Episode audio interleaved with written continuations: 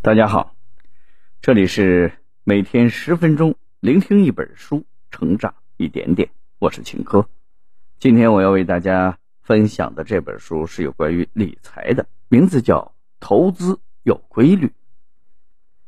从商业模式入手，认识规律，发展规律，最后利用规律，可以让投资事半功倍。在《投资有规律》一书中，作者肖志刚。围绕着如何科学的看待股票投资而展开，关键词是商业模式。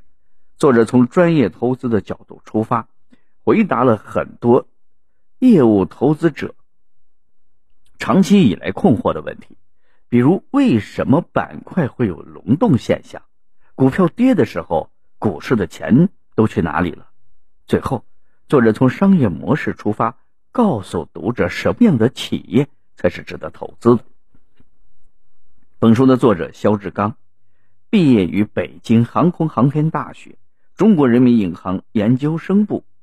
肖志刚曾任公募股票基金经理，曾获得中国证券报三年期金牛经济经理、中国基金报英华奖等荣誉。他曾就职于中国直升机设计研究所、富国基金、天弘基金。还曾任天弘基金股票投资总监，他管理的天弘定价值成长基金在二零一六年的收益率为百分之十七点四五，在三百七十二只偏股混合基金中排名第一。通过本书的聆听，我们将获得以下两个层面的提升：一，从专业投资者角度透视金融市场。了解资金流动规律。二，从商业模式入手，了解好企业内在规律，系统性学习挖掘好企业的方法。下面我会用大概十分钟左右的时间来为你讲述书中的精髓。投资说复杂，很复杂，涉及宏观的、微观的。投资人要上知天文，下知地理。还要通人和，了解人性弱点，但同时投资又是很简单的事情。这一活动开始于股价，结束于股价，只需要后者价格比前者高，投资就能赚钱。那么问题就变成了：如果买入股票价格不涨怎么办？方法有三种。第一种，我们买入所有流通股，自己操盘，价格想多高就多高。第二种，我们买入一部分股票，然后忽悠大家说这个股票会大涨，让大伙儿帮我们抬轿。第三种方法，则是根据科学的研究分析，找到具有护城河的好股票，在其价格还不贵的时候买入。由于本书是投资类的书籍，而非犯罪指南，因此显然我们今天讨论的方法是第三种。那么，如何对股票进行科学的分析呢？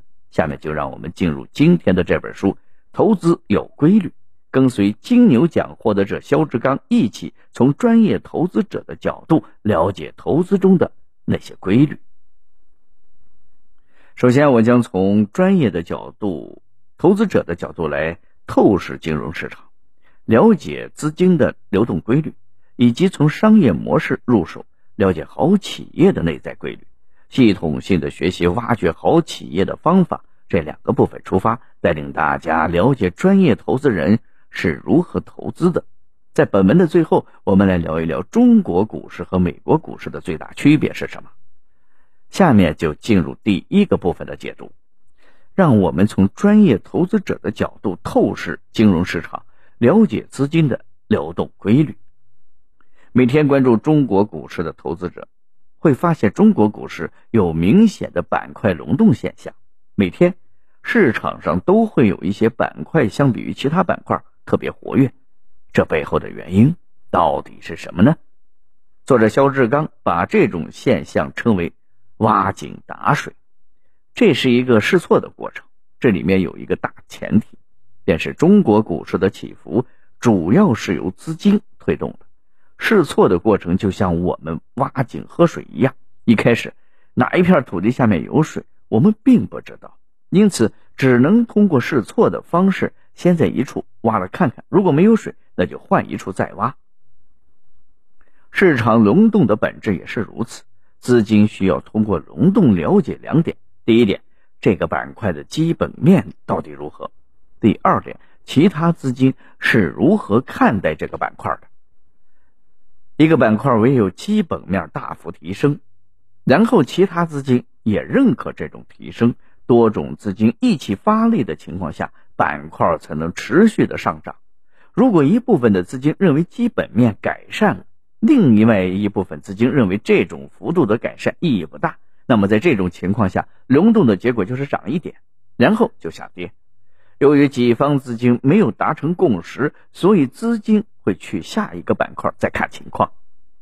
作为追逐热点的投资者，在资金四处试错的时候就盲目跟随，显然并不明智。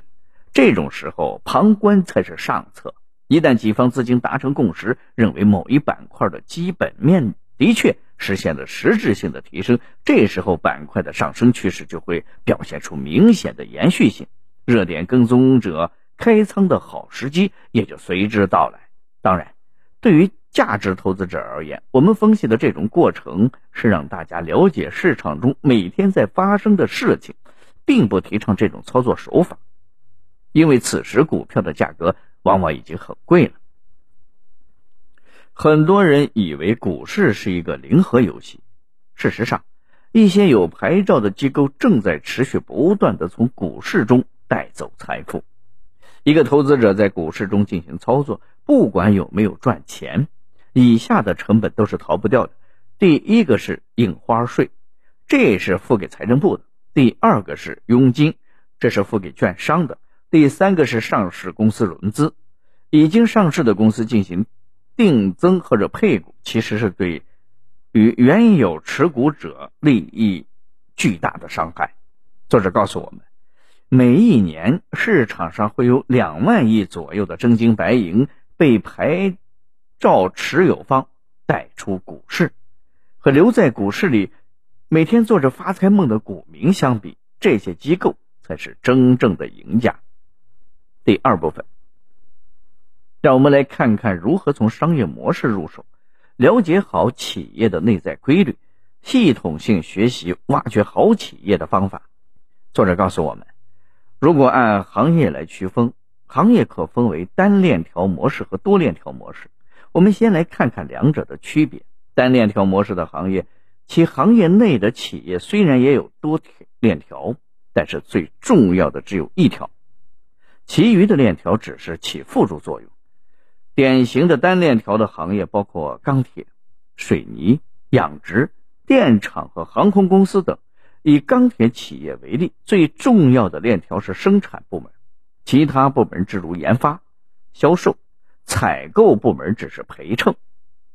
多链条模式的行业，其企业有多条链条，每条链条都非常重要，缺一不可。典型的多链条行业包括汽车、医药、家电、电子等行业。以比亚迪为例，比亚迪的研发。销售、供应链都非常重要，缺一不可。单链条模式的行业具有易攻难守的特点，因为这个行业只有一个重要环节，所以很容易出现黑马逆袭的情况。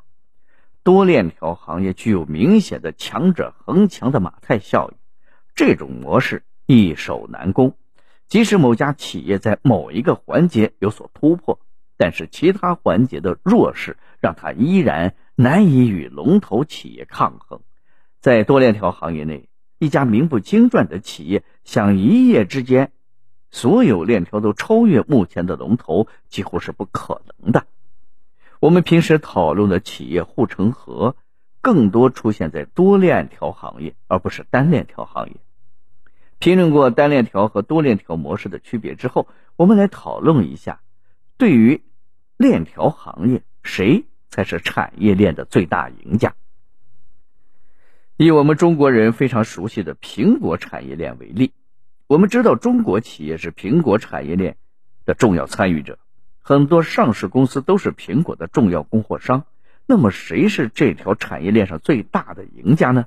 答案显然是苹果公司。对照一下苹果公司和中国苹果产业链企业的指数，我们会发现，前者一直在涨，后者却波动严重，赚钱效应很差。究其原因，是因为在苹果产业链中，苹果公司是吃肉的，其他的供应商只是喝汤的。通过研究，我们发现多链条模式中的最大赢家一般都具有四个特点。第一个特点是具备挑战客户的能力，比如苹果只做高端手机、平板和电脑，中低端产品的市场份额留给其他厂商。第二个特点是毛利率高，因为苹果的产量大，因此在和供应商谈判的时候处于绝对的强势地位。第三个特点是具备抵御波动的能力。疫情期间，单链条行业的航空公司几近破产。苹果公司却安然无恙。第四个特点是业绩长期靓丽，无论是太平时期还是疫情期间，苹果公司都交出了让投资者满意的答卷。具有以上四个特点的龙头企业，像黑洞一样吞噬着产业链的利润，成为产业链的最大赢家。读到这里，这本书的内容我们已经了解的差不多了。下面我来为大家总结一下。在第一部分中，我们从专业投资者的角度来透视金融市场，了解了资金流动的规律。我们了解了行情轮动的本质是测试业绩的含金量。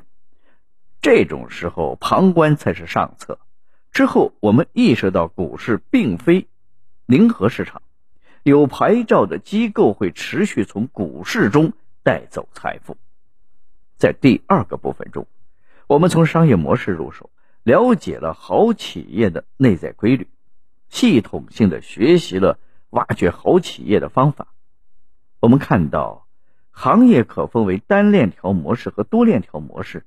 我们通常讨论的护城河只出现在多链条模式行业的龙头企业身上，而单链条模式的企业是没有护城河的。